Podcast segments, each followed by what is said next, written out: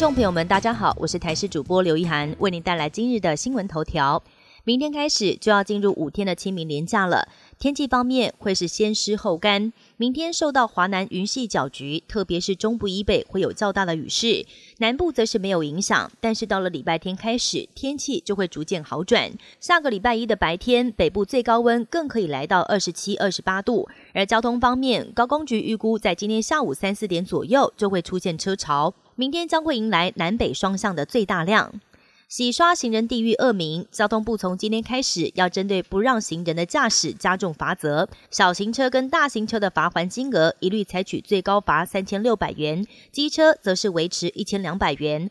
另外，要是碰到闪光红灯没有停车再开，机车罚一千两百元，小型车罚一千五百元，而大车则是开罚一千八百元。除了警方拦查取缔之外，全台两百六十五处路口也将采取科技执法。为了稳定在彰化县的供水，台水公司第十一区营业处在各乡镇如火如荼进行太管工程施工。其中园林市的进修国小附近，从三十号到四月八号，一连十天也在进行施工。没有想到工程进行前，民众就收到十天的停水通知。由于停水期间碰上清明连续假期，让附近民众跟商家气得跳脚。土耳其国会三十号通过芬兰加入北约的申请，也就是芬兰的申请已经获得北约三十个成员国全数点头。芬兰最快下个星期就将成为北约的第三十一个成员国。瑞典的入会申请则是没有通过土耳其跟匈牙利国会的批准。俄国国家安全局表示，他们在俄国第四大城叶卡捷琳堡逮捕了一名《华尔街日报》记者。这名美国籍的记者刺探俄国的国防机密，国安局以间谍罪的罪名将他逮捕。这也是冷战以来俄国首次以间谍罪名逮捕美国记者。而根据俄国法律，间谍罪最高可处二十年的徒刑。